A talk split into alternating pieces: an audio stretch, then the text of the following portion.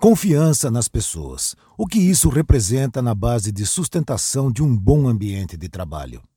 Esse é o terceiro podcast da série, onde comento os resultados da pesquisa sobre o clima organizacional 2019. No último áudio, falei de bullying e assédio moral.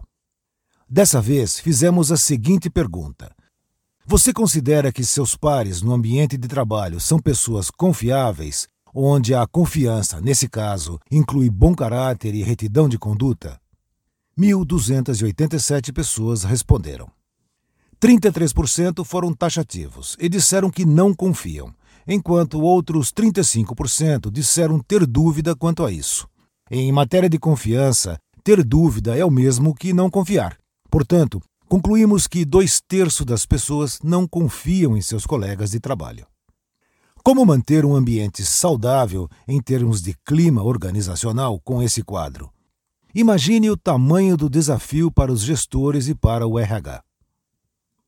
Pedimos aos pesquisados para apontarem três coisas que os deixam insatisfeitos no ambiente de trabalho. O tema confiança nas pessoas, ou a falta de, apareceu em segundo lugar onde 39% dos respondentes indicaram confiança nas pessoas entre um dos três itens críticos.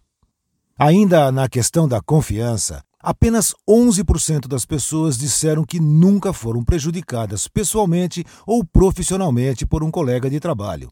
Um índice assustadoramente baixo, mas ainda melhor que os resultados das pesquisas anteriores.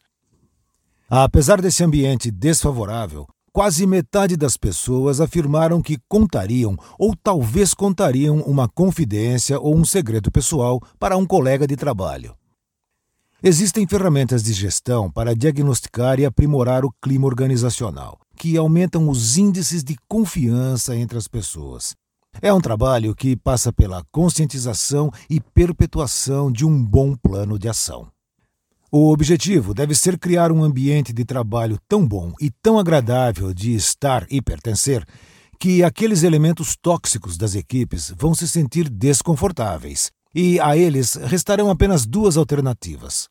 A primeira é melhorar e se integrar a uma nova atmosfera. Os resultados das pesquisas de 2016, 2018 e 2019 estão disponíveis para download no portal do pensamentocorporativo.com. Eu sou Orlando Merluzzi, especialista em gestão, consultor de empresas e palestrante sobre clima organizacional e produtividade. Um abraço e até o próximo podcast.